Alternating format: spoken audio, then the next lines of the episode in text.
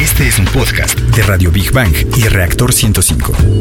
Más información en www.imer.mx, diagonal reactor.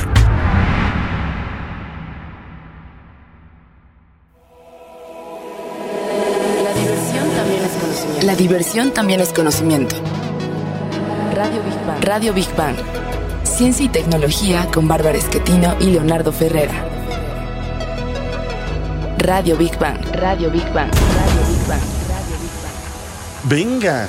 Ay, es que no tuvimos cortinita. Pues Pero, sí, a ver, yo de repente. Échatela. Esto es Big Bang Radio, donde la diversión también es conocimiento. Y comenzamos. Big Bang Radio con Bárbara Esquetino y Leonardo Ferrer. Exactamente. A ver, eh, no, no es pregunta, en verdad, de, de longe moco, como dirían. Ni se espanten, eh, digo tampoco. Pero serías capaz, y ahorita les voy a decir por qué. Suena asqueroso. ¿Serías capaz de probar un moco? La mayoría de nuestros queridos bigbanianos nos respondieron que, pues de chiquitos sí lo hicieron. Yo no recuerdo. Espérate, ya no recuerdo. Vamos a leer. Pero a ver, de acuerdo con la ciencia, esto es tan importante, y van a ver por qué, es, es extraño, en verdad, es tan importante como su color o textura para conocer si hay alguna enfermedad. Sabor, color y textura. Escríbenos a nuestras redes o llama a nuestros números. Más adelante vamos a leer tu respuesta. Y ahora sí, formalmente, ¿qué tal amigos? Es un gusto como siempre el saludarlos. Están en el lugar y a la hora indicada, esto es Big Bang Radio, donde la diversión también es conocimiento. Y bueno, transmitimos en vivo en Reactor 105 FM. eh, en este horario, vamos a darles después una noticia. Quédate esta hora con nosotros, te garantizamos que vas a aprender algo nuevo de una manera ágil y divertida. Y les saludamos con el gusto de siempre, Bárbara Esquetino y Leonardo Ferrer. Barbarita, la voz y sonrisa más hermosa del oeste radiofónico. A ver, queridos bigbanianos, qué gusto saludarlos. Niño Godzilla, ven rápido, córrele, siempre llegas tarde. ¡Ah! Nuestra mascota oficial también saludamos a nuestro corresponsal, Big Barleovsky, el ruso de Rusia. ¡Ah! A nuestros amigos intrusos, la cucara voladora, ven rápido. Y al grillo afónico. ¿Dónde está el grillo? Por ahí, por ahí. Ven, ven, ven, ven. Eso, eso. Hay obsequios, recuerden nuestras líneas de contacto 5601-6397 y 5601-6399. En Facebook nos encuentras como Big Bang Radio y en Twitter como Big Bang-Radio. ¿Qué? Yo Big Bang Radio 1. Guion bajo Radio 1. ¿Y cuál es el menú de hoy, Barbaritos? Bueno, pues en nuestra sección Exploradores del Infinito, dedicada al universo y su grandeza, vamos a hablar de animales de otros mundos. Ándale. Según el, eh, es, eh, según el reconocido físico inglés Stephen Hawking, de existir animales en otros planetas, ¿qué forma tendrían? Así es. En la sección Gigante Azul dedicada al planeta Tierra y la importancia de su biodiversidad, continuaremos con el tema de los animales, pero hablaremos de los más sorprendentes que viven en la Tierra en las condiciones más adversas. En nuestra sección Materia Gris, dedicada a los avances de los laboratorios y los principales proyectos científicos y tecnológicos, hablaremos de la magia del teatro. ¿Es ciencia o es arte? ¿Ustedes qué opinan? Yo digo que las dos, pero bueno. En la sección Construyendo Puentes dedicada a los grandes personajes de la historia y los logros del hombre por alcanzar sus sueños, hablaremos de aquellos inventos que eh, nos pueden sonar simples o sencillos, pero sin ellos no podría ser igual nuestra vida cotidiana. Y para cerrar, como siempre, bien y de buenas, en nuestra sección Divulgando Humor, donde lo más inverosímil, raro o curioso también es ciencia, hablaremos de la ciencia del moco. No. ¿Qué tan sanos son los mocos, de acuerdo con su color, consistencia y hasta sabor? ¡No, qué moco! Nuestro corresponsal, el ruso de Rusia, nos dice que le subas a tu radio y vayamos a nuestra siguiente sección. Exploradores del infinito. A ver, Leo, de existir animales en otros planetas, ¿crees que serían similares a los de la Tierra? Ay, yo digo que no. A ver, ya hemos dicho que si un ser humano viviera en otro planeta, pues tendría los brazos muy largos, la cabeza muy grande, sería completamente diferente. Pues yo me imagino que los animales exactamente igual, ¿no? ¿Tú crees? Pues yo digo que sí. Bueno, una de las grandes preguntas es si la vida podría evolucionar y sobrevivir en un mundo radicalmente diferente de la Tierra. Y la respuesta, de acuerdo con la ciencia, parece ser que sí, es positiva. Pues mira, afirmativo. científicos de fama mundial, como el físico inglés Stephen Hawking, yo lo admiro mucho, pero siempre es polémico ¿verdad? con todo lo que Sí. dice. Cree que el planeta Tierra no es el único mundo en el que hay animales, sino que podrían existir muchos, eh, en muchos otros planetas con las mismas condiciones que la Tierra que generaran formas de vida exóticas. Ah, mira. O sea, Hawking- él da la posibilidad abierta que sí existe. Bueno, podrían existir. Bueno, ahí te va. Hawking dijo que es posible que existan animales en forma de medusa que flotan en las formaciones gaseosas que rodean a planetas como Saturno Saturno y, y Júpiter. Y bueno, las medusas espaciales podrían estar formadas de hidrógeno y helio. Ándale. Y los relámpagos que ocurren en estos planetas les pueden servir como principal fuente de energía o alimento. Bueno, exactamente. Fíjate que de acuerdo con Hawking, también podría existir animales herbívoros, ahí te va, de dos tentáculos en planetas como Marte y Mercurio. Ok. Estas criaturas, dice Hawking, absorberían con su boca eh, lo que hay ahí, los, los elementos que hay ahí, y con su boca como si fuera una aspiradora. Alimentos en las grietas de las rocas. También Hawking cree que existen animales carnívoros semejantes a, ¿qué crees? A las lombrices de tierra A las lombrices. pero más grandes. Ambos grupos podrían ocasionar eh, encarnizadas batallas por los alimentos, porque en teoría no habría suficiente alimento y podrían estar encarnizando batallas cruentas por ahí. Y para escuchar más información eh, sobre esto, vamos a escuchar la siguiente cápsula en voz de Rogelio Castro. Estamos transmitiendo en vivo. El físico inglés Stephen Hawking también cree que puede existir algún tipo de vida animal en planetas extremadamente glaciares, incluso en planetas con temperaturas promedio semejantes a la del nitrógeno en estado líquido, inferior a los 150 grados centígrados bajo cero. Según Hawking, los animales resistentes al frío glaciar podrían tener muchos tentáculos y para protegerse del intenso frío tendrían un pelaje denso y largo. Por extraño que parezca, estos extraños animales de planetas muy fríos podrían ser como una mezcla entre oso y pulpo. Big Bang. Bueno, si esto del oso pulpo le sorprendió, según Hawking, hay posibilidades de que existan organismos marítimos luminosos semejantes a los moluscos en las aguas tibias y profundas de la Luna Europa, Ándale. perteneciente a Júpiter y otros planetas, donde incluso podrían flotar animales nómadas. Así es, Bárbara. De acuerdo con Stephen Hawking, podría existir organismos nómadas que flotan, fíjense, eso lo dice él, que flotan en grupos entre los planetas. O sea, ahí van. Ah, Muy bien. Ahí van flotando entre los planetas. Tales organismos absorberían con sus enormes aspiradoras la energía radioactiva de los cuerpos estelares y, dice él, convirtiéndola en fuerza motriz para viajar a través del tiempo y del espacio. ¿Y qué opina nuestro querido amigo Toño Hoy Díaz de la Sociedad Astronómica de México? ¿Tú crees que existan estos animales así como lo ha planteado Stephen Hawking? Eh, no. Yo creo que así Sí, tal yo cual. también, yo se me hizo como muy... O sea, le estás diciendo a una mente brillante con un IQ de 160 que No, no. sí. Eh, bueno, o sea, es que. o sea, yo- ¿estás que- diciéndole que él está bajo su inteligencia? Sí. Posiblemente. Yo, yo creo que. O sea, está mal este No brother, le está mal este brother. Toño, ¿eh? Nah, no es No, Yo aparte- comparto tu idea. Es que, por ejemplo, Stephen Hawking, bueno, a mí me gusta mucho just- eh, todas las teorías o todas las posibles Es ideas polémico, que él- es polémico, lo sé. que ha aportado. Pero, eh, por ejemplo, también eh, en algún momento él llegó a decir que en Júpiter pueden haber existido este, animales eh, con ciertas condiciones que pueden parecer como medusas, etcétera. Pero es realmente muy poco probable que en planetas como Júpiter o Saturno pudiera existir eh, vida. Digo, hay, hay organismos que pueden sobrevivir a climas muy extremos, pero es que realmente estamos hablando de otras cosas muy diferentes, como por ejemplo la presión atmosférica en Saturno y en Júpiter es abismal. Es que será, por así decirlo, más de 60, más de 60 veces que lo que es en la Tierra, o más seguramente.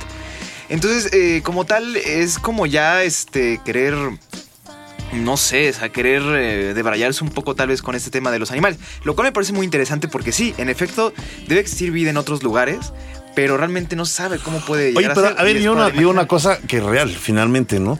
Yo, por ejemplo, en las profundidades del océano, Ah. donde se encuentran estas famosas chimeneas que, que son con unas temperaturas altísimas, que incluso algunas de ellas expulsan eh, Claro. material incandescente, y que sobre estas mismas chimeneas se encuentran abrazando estas chimeneas Claro. animales bajo condiciones donde no hay oxígeno.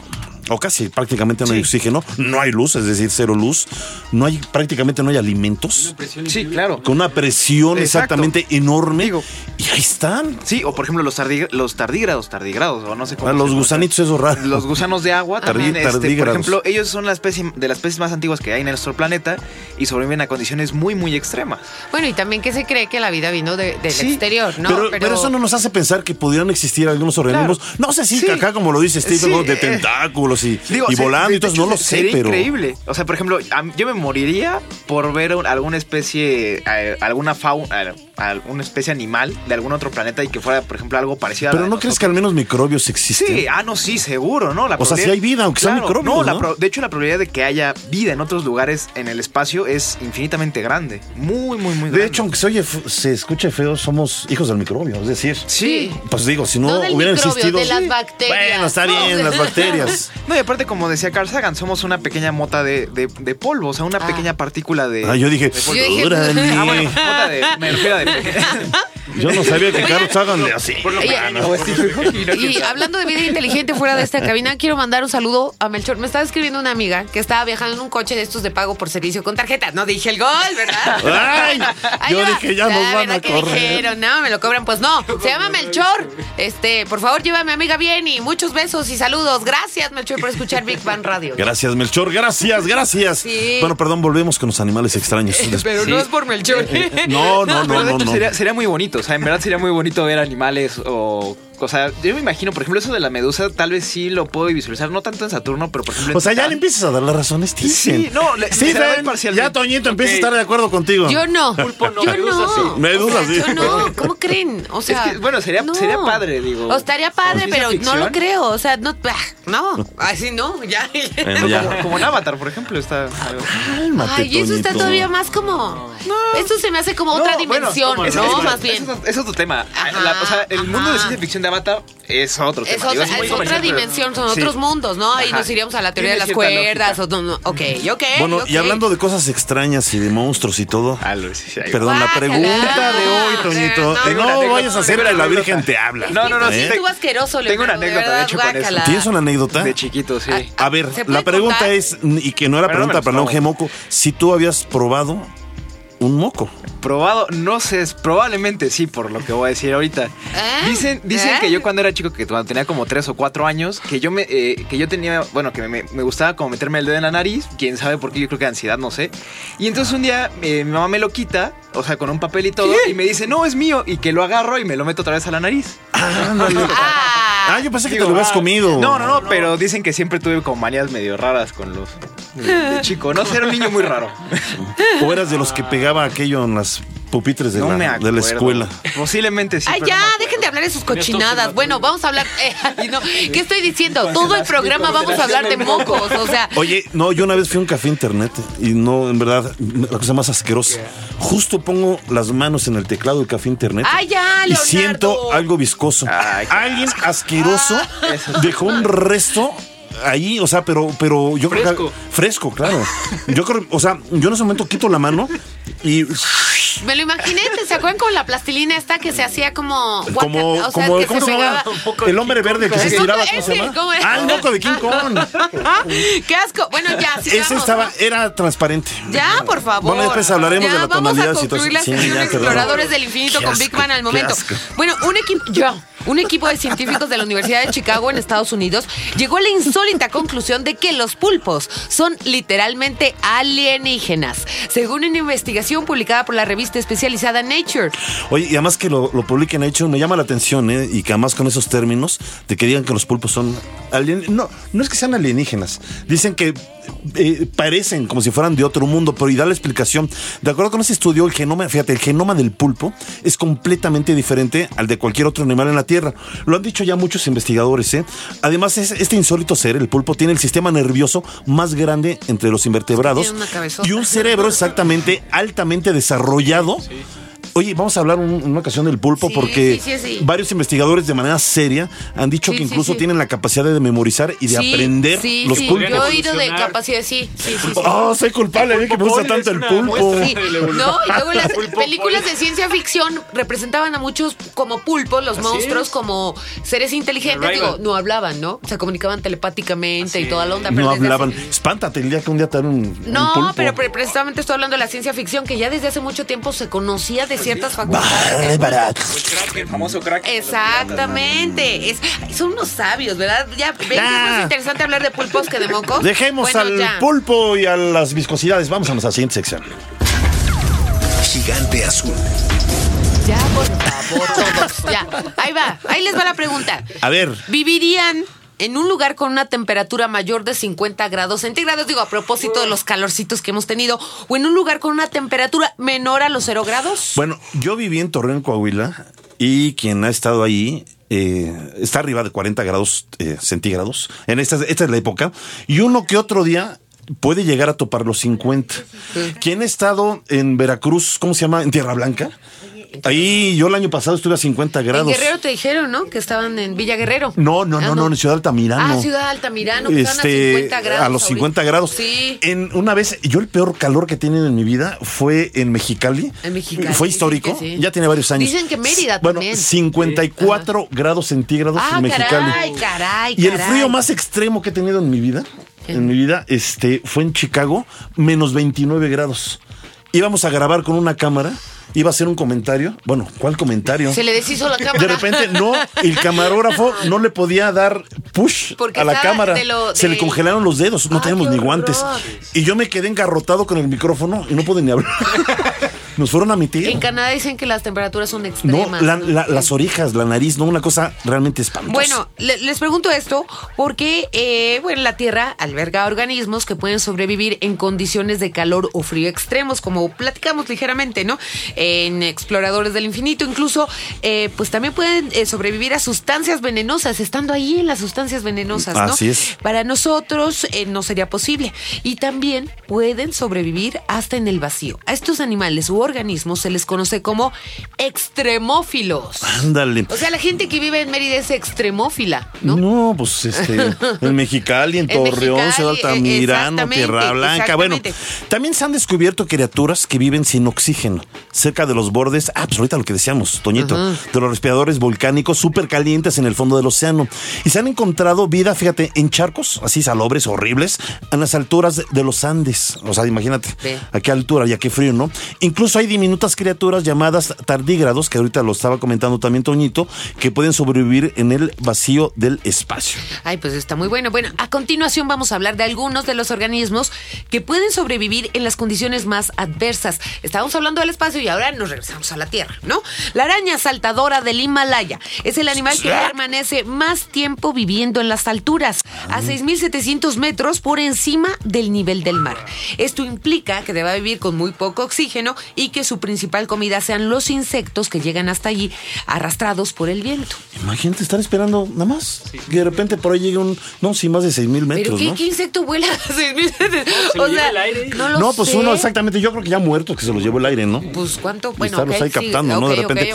Ahí te va. Otro animal sorprendente es la rata canguro gigante. Ah, caray. Como sabemos, el agua es muy importante para los seres Aquí- vivos. A decir ¿eh? una tontería. ¿Qué? Rata, ratota. Yo conozco también de dos patas y sí, hay unos muy Sí, es- son más que canguro. Sí, Sí, esos son dinosaurios.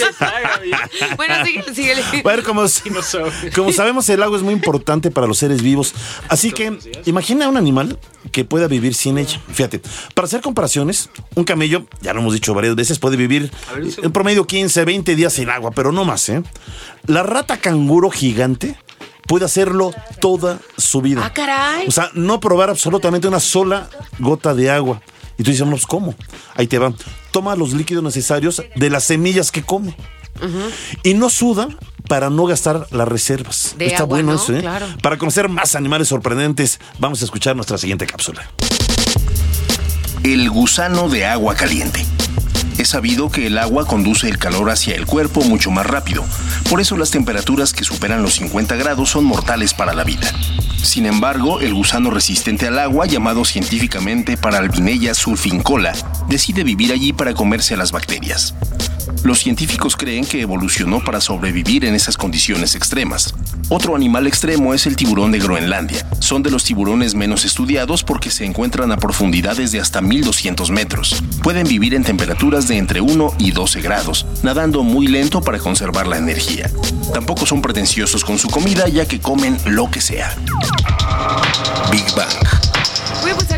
Especies de ranas se congelan durante el invierno, pero sobreviven hasta que llegue la primavera. Fíjate, la rana de la madera es un ejemplo y dado que no es buena cavadora, simplemente se pone bajo las hojas y se congela como todo a su alrededor. Eh, aunque su cuerpo está congelado, es solo una forma de hibernación. La glucosa proveniente de su hígado tiene mucho que ver en esta supervivencia extrema. Oye, si son Yo supervivientes. fíjate que en diciembre se me cayeron las cobijas de la cama y casi me quedo como rana de madera. O sea, amanecí ahí está tieso, pero sobreviví. Ah, a ver, Ya estás loco, hombre. Ya. ¿eh? ya no le hagas eso. ¿eh? Será uso de madera, mano, porque tan chiquito, tan chiquito. No, no, no. A ver, las cucarachas tiene una capacidad inusual para sobrevivir en todo tipo de sitios. Eso sí, ya sabemos. Ya, que ya lo hemos dicho, tienen, mira, pueden vivir semanas y semanas sin comer o tomar agua. Incluso, ya también lo hemos dicho, eh, pueden vivir algún tiempo más si se les corta la cabeza. Y además mueren no porque no tengan cabeza, sino porque ya no tienen forma para alimentarse.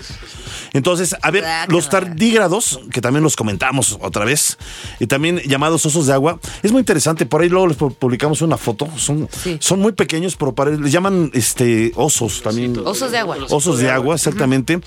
Eh, pueden sobrevivir al frío extremo, al calor, a la radiación y a la presión. Incluso los investigadores comentan que este eh, pequeño animal será tal vez el único que podría vivir en condiciones extremas en el universo. Wow. Exactamente, ¿no? No importa eh, lo que pase, puede seguir vivo y entrar en un estado de deshidratación que dure décadas. Revive una vez que toca nuevamente el agua. Y esto eh, de la diversidad biológica, en verdad que es apasionante. Y vamos a hablar de más eh, diversidad biológica, ya no de animales extraños, pero sí, Sí. de la gran eh, diversidad biológica que tenemos. Y está con nosotros nuestra queridísima amiga Ivette Mota de la Conavio, quien nos hablará de la séptima semana de la diversidad biológica. ¿Cómo estás, mi querida Ivette? Hola, Ivetsita. Hola. Hola, hola. ¿Cómo estás. estás? Muy bien, amigos bismarnianos, muchas gracias por la invitación. Venga, mi querida Ivette, a ver, platícanos, ¿qué es esto de la séptima semana de la diversidad biológica?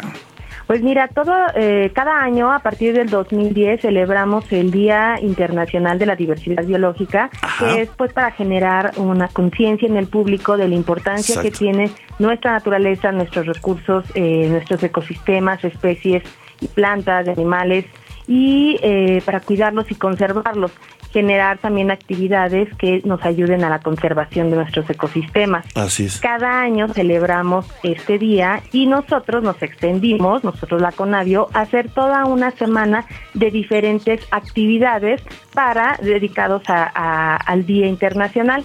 Cada año tenemos un tema Ajá. y este año es un tema muy interesante que es sobre eh, promover el turismo sostenible. ¿Y cómo es eso? ¿Cuál es el turismo sostenible? Mire, el turismo sostenible eh, son estas experiencias de viaje únicas que eh, no deterioran la naturaleza en donde se desarrollan. Eh, tienen características como promueven el bienestar económico de las comunidades que son anfitrionas, ¿no? que te reciben, ya sea en algunas cabañas o en algún restaurante o que ofrecen algún servicio, digamos, turístico, pero que no impactan a la naturaleza. Eh, son muy sensibles y nos ayudan a revalorizar la riqueza natural y cultural del lugar que estamos visitando, ¿no? Eso es como lo principal. Además está, eh, se caracteriza también pues porque estamos en contacto con las comunidades, con el conocimiento milenario de las personas que ahí viven y se convierten, la verdad, en unos guías de turistas Sí. eh, a aventuras inolvidables, ¿no? Entonces, este tipo de turismo sostenible que tiene un bajo impacto en, en la naturaleza, pues es el que estamos promoviendo en esta semana de la diversidad biológica. Qué padre, eso está muy padre. Oye, hay algunas, eh, digo, ya esto se ha extendido, me ha tocado ya ir a algunos lugares, pero veo que se practica mucho en el sur de nuestro país. Eh, están tratando de integrar a nuevas comunidades, porque además esto les ayuda a generar recursos para poderse mantener, para tener eh, una manera digna de, de vivir, etcétera.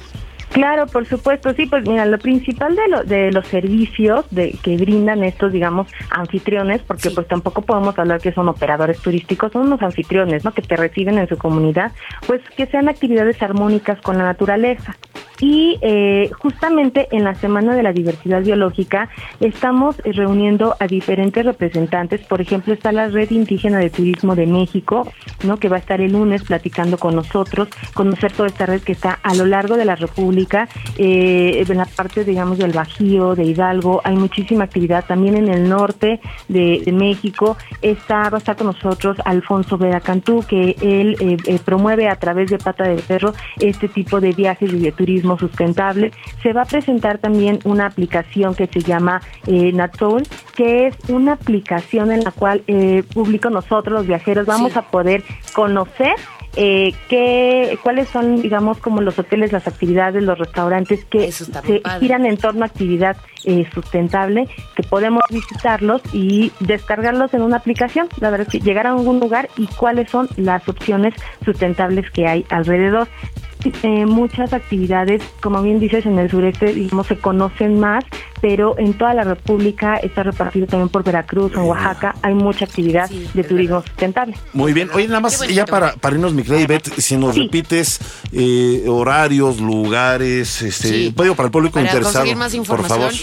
Sí, mira, pues va a haber actividades de todo, o sea, conversatorios, talleres, conciertos, todas nuestras actividades son gratuitas. En la Ciudad de México iniciamos el lunes 22, los invitamos a la inauguración el 23, que es a las 6.30 de la tarde. Todas nuestras actividades comienzan a las 7 de la noche. En la tarde va a ser toda la semana, de lunes a viernes. Y el sábado vamos a tener actividades desde las 9 de la mañana con muchísimos este, talleres y charlas y de todo un poco para niños. Concierto con bandula. Pero en la página biodiversidadmexicana.gov.mx, diagonal SDB, pueden consultar las actividades porque hay en toda la República. Ahorita ya se sumaron 29 estados con más de Wow. 200 Venga, actividades. pues les deseamos Entonces, mucha suerte, mucho éxito, mi querida. Te mandamos un abrazo enorme. En verdad, y así es. gracias. Un abrazo enorme Mil a la gracias. Ivetcita. Gracias. Muchos y por allá besitos. los esperamos. Un Gracias. Gracias, bye. Besitos. Rápido concluimos la sección gigante azul con Big Bang en el momento. Y entre eh, los peces más extraños y raros del mundo están los peces abisales y los peces Abismales. Ajá, abismales. Perdón, abi- abi- Abismales. Abismales, abismales, perdón. ¿Qué dije? Pues es que Abisales. es el abismo. Bueno, ya, abismales y los, eh, los peces bioluminiscentes. Bueno, los abismales nadan a una profundidad entre 2.000 y 6.000 metros, pero no suben. A ver, los peces abajito. avisales son los que avisan. No seas payaso. Avisan de peligros marinos. Ahí viene un tiburcio, Ay, vente para acá. perfecto, ya. Y los abismales son los que viven por en las apoyo, ¿eh? Te sigo, te sigo, te sigo. Bueno, ya. Soy un pez avisal. Ya. Aviso nada más. A ver, ya. No, porque se nos acaba el tiempo. Los peces bioluminiscentes poseen en su interior colonias de bacterias que generan luz propia. Ajá. Esta luz es utilizada para atraer a sus presas o avisar de un peligro inminente. ¿Sale? Antes de ir a nuestra siguiente sección, vamos con nuestros fans, Sí, nuestros queridos Tú Big perdiste Bangianos. la noción del tiempo. Son 11, 29. ¿Qué hacemos? Y ahora sí, que ya nos vamos a nuestra siguiente sección. Materia gris. A ver, Leo. Tú hiciste, fíjense, Leo es bien teatrero, o sea, no nada más aquí en la radio, ¡Órale! de verdad hizo teatro. ¿Qué nos puedes decir? ¿Es ciencia o arte el teatro? Digo, yo lo veo como arte. Este, yo digo que es las dos. ¿Las dos? ¿Por Al, menos ciencia en cuanto a la temática, porque puedes tratar un tema científico dentro del teatro, que es arte. Sí, En sí. ese sentido, yo digo que es ciencia. Y bueno, obviamente, pues todos sabemos que es un, es un arte, ¿no? Sí, exactamente. Bueno, el teatro. ¿Tú eres teatrera, Barbarita? Yo teatrera, pero nata, nunca Pero he hecho una nata. obra de... Eres teatrera nata. No, no, eso, Me ha tocado bueno. ver muchas eh, actuaciones libres tuyas, en serio, ¿Verdad? ¿verdad? eh? Para el Oscar. ¿eh? No, hombre, sí, para el Oscar. Bueno, ya, vamos a poner serio. Diosa de plata. Ya, hombre. El teatro ha sido un espacio privilegiado de comunicación de conocimiento. Muchos científicos han llevado a la escena complejas e importantes teorías e historias de la ciencia, pues el teatro abre el diálogo hacia un público amplio. El buen arte y el saber siempre tendrán espectadores. Ándale, Barbarita, ¿viste qué mírala. mírala, mírala, mírala. A ver, a continuación mencionaremos algunos personajes destacados del teatro en el siglo XX que por su historia de vida han dejado una huella de gran valor gracias a sus obras de temas científicos. A ver, comenzamos la lista con el químico mérito de la Universidad de Stanford, novelista y dramatu- dramaturgo austroamericano Carl de ¿cómo se llama? Gerasi. Gerasi, exactamente. Ese científico fue el encargado de crear junto con el científico mexicano Luis E. Miramontes la píldora anticonceptiva qué bonito. O sea, además de científico, era teatrero. Y fíjate que Gerasi, como tú bien lo mencionas, es también autor de numerosas novelas de ciencia ficción y de drama. Entre sus obras de teatro podemos encontrar Newton's Darkness, eh, Two Dramatic Views, eh, Views, perdón, La oscuridad de Newton y dos visiones dramáticas, donde se ejemplifican muchas de las características mejor conocidas del famoso científico inglés Isaac Newton, como su soledad, introversión, melancolía o mal genio. Unos decían que hasta mala persona era, ¿verdad? No, sí te dicen que tenía un genio, pero de Sí, que ¿eh? no te metieras Sí. con él porque si te aparece el diablo. Bueno, Exactamente. pero-. Otro dramaturgo importante fue Heiner Kipfart, quien comenzó sus estudios en medicina, pero tuvo que interrumpirlas debido a que fue llamado al frente ruso durante la Guerra Mundial. Regresó para terminar su escolaridad y ejerció como psiquiatra en Berlín durante 1949. Un año después, comenzó con trabajos de dramaturgia y en 1970 fue director de teatro de Múnich.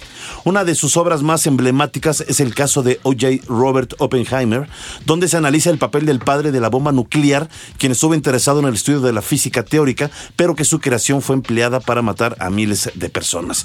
Vamos a escuchar a otro autor en la siguiente cápsula. Un tercer dramaturgo que relacionó ciencia y arte fue el alemán Eugene Bertolt Friedrich Brecht, nacido en 1898 y fallecido en 1956, quien comenzó la carrera de medicina en Múnich, misma que tuvo que abandonar para realizar el servicio militar médico en la Primera Guerra Mundial. A pesar de que nunca se graduó en medicina, sí utilizó a la ciencia para expresar su descontento ante la problemática política alemana. En su obra La vida de Galileo, habla sobre la búsqueda de la verdad, situación que Galileo Galilei experimentó debido a sus creencias sobre la posición de la Tierra con respecto al Sol y que estaba en contra de las ideas de la Iglesia. Big Bang. Con esta cápsula que escuchamos de Rogelio Castro nos hablaba de Galileo. Y a pesar que ante la iglesia Galileo se arrepintió de sus ideas, frente a la iglesia, en el fondo siempre mantuvo su postura. Pues qué bueno. De esta manera, Eugen Berthold o, o Friedrich Brecht eh, toma a Galileo como ejemplo para mostrar su inconformidad ante el socialismo y el fascismo, comparando a la iglesia con estos sistemas en lo que se refiere a la represión. Y estos son solo algunos ejemplos para recalcar que los científicos pueden involucrarse directamente en el arte o como la ciencia es utilizada como modelo para tratar temas sociales o políticos.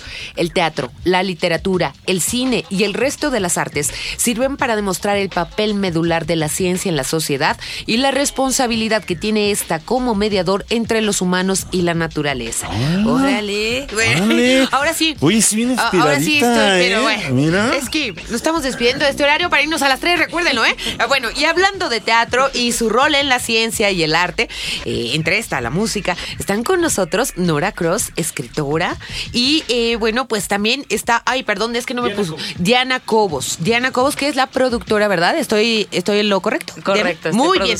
Y bueno, pues nos vienen a hablar de esta obra de teatro, Forever Young, Never Alone. Siempre joven, nunca solo. ¿De qué se trata? Porque está muy interesante que está, me estaba platicando Nora, que fue escrita a partir de un artículo del New York Times, un artículo científico, ¿verdad? Sí, está basado en eh, 36 preguntas para enamorarse, se llama el artículo. Ay, a ver, dímelas, a ver si. Ay, no. Si le ha atinado a la vida o no. Ahora tú le ibas a hacer el test. No, platícanos, Nora, Anda, tan platícanos. perdido. Eh, pues es un artículo que, que está basado en un estudio de un psicólogo, en donde el psicólogo tenía el fin de encerrar a varias personas y que se sintieran en confianza, varios extraños. Entonces, a partir de eso, él supo que dos personas de ese, de ese experimento se casaron y que seguían juntos. Entonces, esta chica dijo, voy a, voy a basarme en este estudio de ese psicólogo para hacer un pool de preguntas en donde, este, si las haces, te enamoras. Entonces, guau. este, está bueno. y ella lo usó para su propia vida, este, con el chico con el que estaba saliendo y, este, en teoría están juntos y todo eso. Híjole, ¿no? pues vamos a repartirlo a nivel nacional, porque si no, no habrían tantos divorcios, ¿verdad? Vamos a No, repartir, muy- las sí, preguntas. sí. Ay, sí. ¿Y, y cómo, cómo surge esta, bueno, eh, eh, entiendo, esta inquietud de escribirlo, musicalizarlo, etcétera, etcétera? Y llevarlo al escenario, Exacto. evidentemente, ¿no? Sí. Justo lo que nos cuestionamos es, ¿funciona? O sea, la voluntad es lo único que se necesita para tener una relación amorosa. Este, el amor solo está fundado en la voluntad. Entonces, eso es lo que nos preguntamos con la obra y eso también tiene que ver con el baile, ¿no? Pareciera que lo único que necesitas para bailar son dos personas que quieran bailar. sí. Este, pero no, no, No. siempre. Entonces, por eso lo Ay, chi- ya lo- está más interesante eso. Oye, a ver, a ver, explícame. Yo siempre que bailo, me quedo solo. Que bailo Es que mal. bailas re feo, mano. Piso callos. No, no, pero bueno, yo, yo me imagino que lo que dicen, ¿no? Que el tango se baila entre dos. Hay cierta química en una pareja cuando baila, ¿no? Pero que también toman estos aspectos, la química. Eh, sí y no, porque tomamos el tap por dos razones. Ella, eh, son dos personajes nada más, él y ella. Ella es una chica de California. Ok. Que, bueno, vi- nació aquí, vivió en California, se regresa a México y tiene esta cita con este chico, ¿no? Entonces tomamos el tap por ser el, la- el baile folclórico norteamericano, Claro, ¿no? claro. Y porque es un baile que... Muy este, representativo, claro. Exacto, y que surgió a partir de los esclavos que no podían comunicarse este, pa- por palabra y para comunicarse bailaron tap para decirse las cosas. Entonces, este, usamos tenemos todos los elementos para contar un desbaile de dos. O sea, son personas que tienen toda la voluntad para bailar, que se quieren comunicar, que quieren entablar una conexión, pero hay, hay obstáculos que, que los, que los detienen. ¿Y de qué son los obstáculos? Pues hay que ver la obra Claro. para conocer. Oye, está Ahora- buena, ¿eh?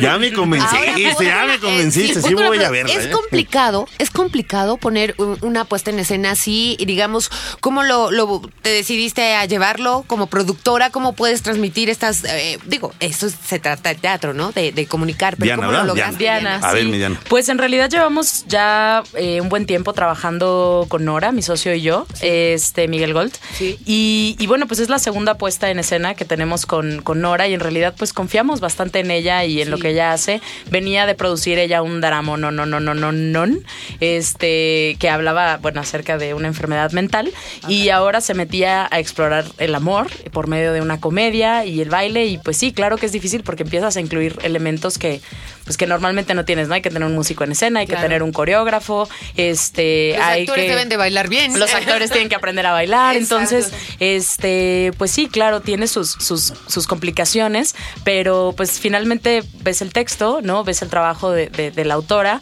y, y te animas, ¿no? Dices, claro, esto lo, esto tiene que verlo la gente, ¿por qué no? Pues mira, les deseamos mucho éxito. Nada más rapidísimo, díganos eh, cuándo es la obra. Estrenamos el 30 de mayo en Ajá. el Foro Shakespeare. Las funciones son martes y miércoles a las 9 de la noche. Muchas gracias, queridas amigas. No, Vamos a la siguiente sección, guácala, vamos a la siguiente sección. Construyendo puentes. A ver, Barbarita, a ver.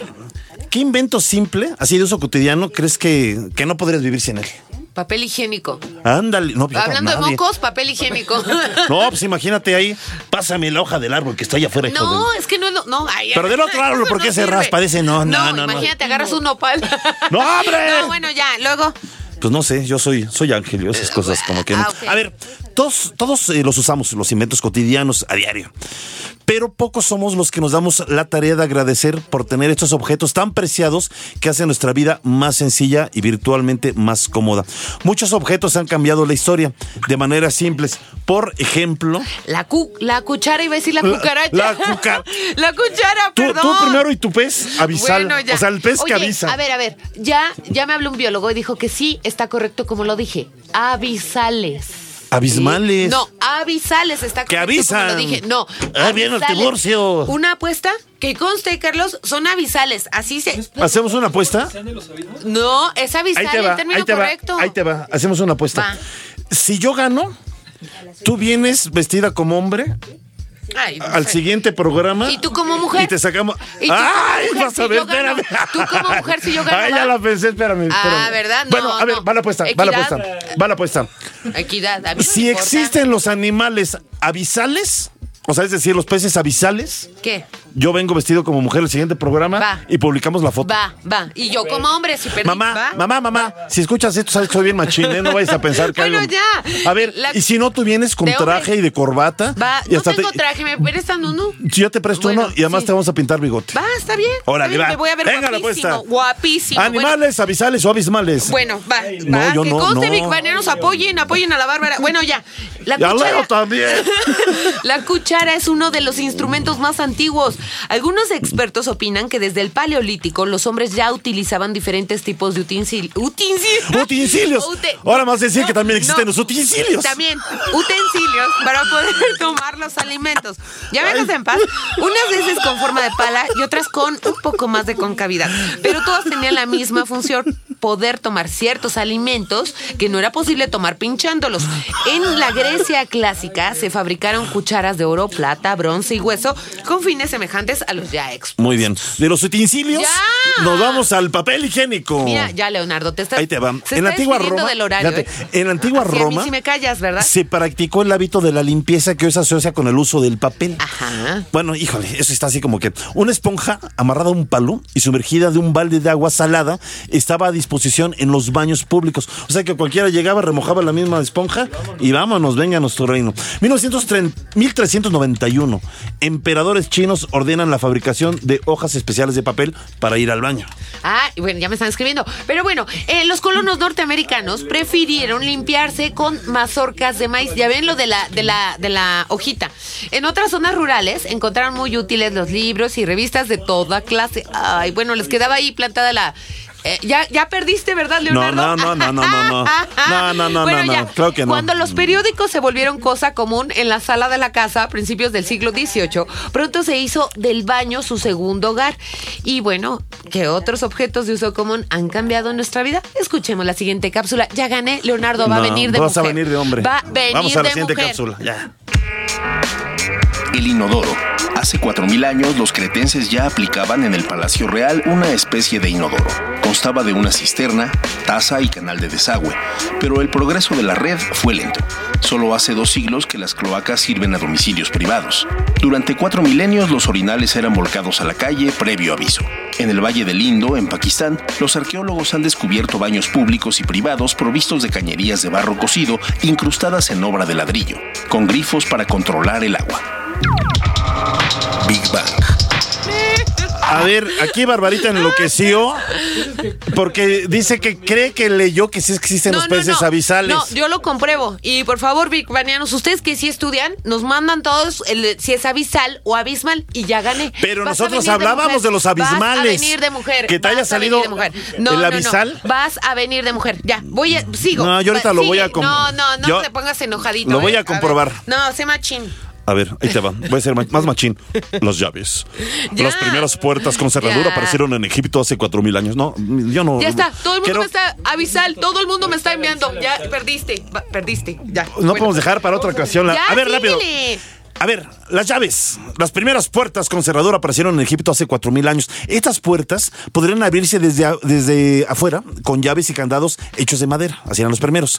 La evidencia más antigua de un candado fue encontrado en Mesopotamia y funcionaba con ese principio básico.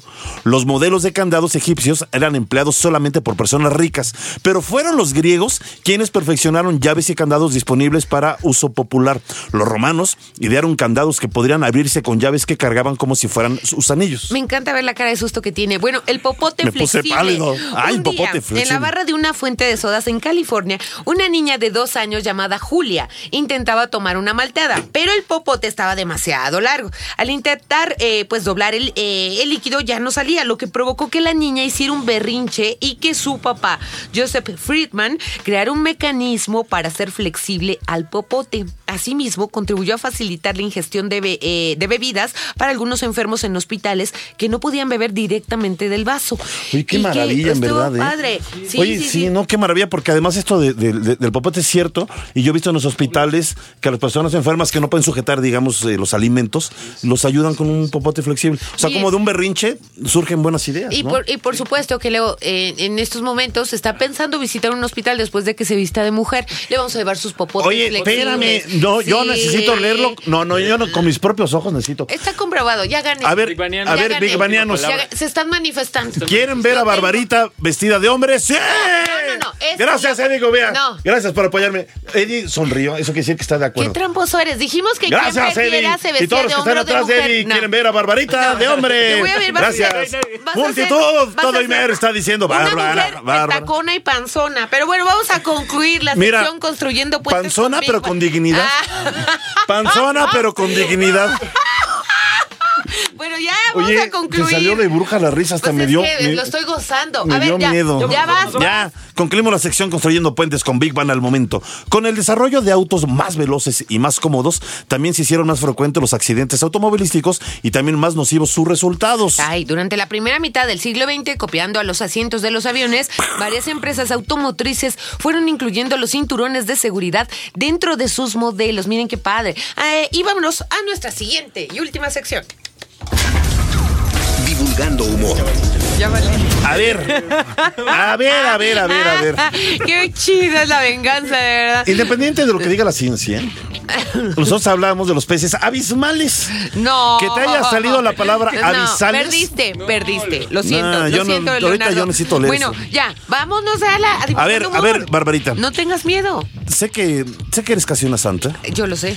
pero ¿alguna vez eh, has hecho bolita un moco de Pues niña? imagino- ¿Llegaste a comerte uno? Mira, no lo recuerdo, pero sí, muchas veces yo creo. sí, Oye, yo creo. digo, tanta hermosa nariz sería un Híjole, desperdicio. mi nariz, pero no nene. quiere decir que yo produzca más mocos. Esto es una cuestión de piel. O sea, es diferente. Bueno, ya. Está bien, pues está bonita tu nariz, ya no te enojes. Ya, sigue, sigue. A ver, la mucofagia en realidad es sana. No lo digo, no, no lo decimos nosotros, lo dice la ciencia. La mucofagia en realidad es sana. Mucofagia es, como ya habrás intuido, con una mueca tal vez de asco, comerse los mocos. Al parecer, aunque suene perturbador, sí es sano porque puede ayudar a tu sistema inmuno- inmunológico, lo que dicen los científicos, y esto fue asegurado eh, por el doctor Scott Napier, profesor universitario de bioquímica en Canadá. Bueno, él dice que comerse los mocos es sano. En efecto, por muy asqueroso que pueda resultar, otros estudios como los realizados por el neumólogo austriaco Fied- eh, Friedrich ay, sí, aseguran que comernos nuestros mocos es sano para los niños, sobre todo, y bueno, también para aquellos que se entretienen en los semáforos hurgando la nariz. Esta afirmación viene del hecho de que al hurgarnos la nariz, llegamos a zonas donde no llegamos con el pañuelo, manteniendo limpio el interior de las fosas nasales. Oye, yo créeme que he visto más adultos Sí, hurgando la nariz en los, semáforos no. que niños. Adultos, sí. Y hombres. Mujeres no los he visto, pero hombres, hijos. Yo me ha tocado una que otra mujer, pero hombres sí son muchos y van hasta trajeados y van. Pero dándole. Pero dándole duro, ¿eh? A la hurgueada de nariz. Qué, hurgueada. qué- qué asco, ¿eh? A lo mejor han leído este Friedrich Bridger. A lo mejor, sí. ¿no? Yo, yo digo, yo digo, ¿no? A ver, pero no solo eso. Ya hemos visto que el moco actúa como un filtro, atrapando partículas y microorganismos externos, lo que siempre nos decían en la escuela. Así que al comerlos se expone al sistema digestivo a las bacterias acumuladas Fíjate. en la mucosidad, ayudando No vomites, así Cecilia, a reforzar el sistema inmunológico de cada individuo, al igual que haría una vacuna, pero de forma natural y gratuita. ¿no? Bueno, otra vez el investigador Friedrich Bischinger, como tú comentaste, Leo, asegura que la nariz es un filtro en el que se recogen gran cantidad de bacterias y cuando esta mezcla llega a los intestinos, funciona como un medicamento. Paso, paso. Pero esto no se queda aquí. Los investigadores protagonistas del estudio están buscando formas de crear mocos sintéticos ¡No! que puedan consumirse en forma de chicle. ¿Y cuántos mocos producimos al día? No, no, Vamos a escuchar la siguiente cápsula. Qué asco. Deme el moco.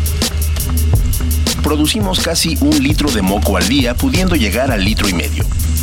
Aunque suene horrible, producir tanto moco en realidad es muy importante para nuestro cuerpo. Su función es la de proteger a las superficies de algunas partes de nuestro cuerpo, como la garganta, los pulmones o el aparato digestivo. ¿Y cuál es su consistencia perfecta? En circunstancias normales no son ni muy líquidos ni muy sólidos, lo que hace que se mantengan en la nariz sin desprenderse. El punto pegajoso que los caracteriza no es casualidad, pues les permite desarrollar una función básica para el cuerpo. Las partículas de polvo o provenientes de la contaminación, los virus y las bacterias que llegan suspendidas en el aire se quedan literalmente pegados a ellos. Big Bang. Estos datos sí son así como que espeluznantes. A ver, el 91% de la gente se hurga la nariz. 91%, ¿eh?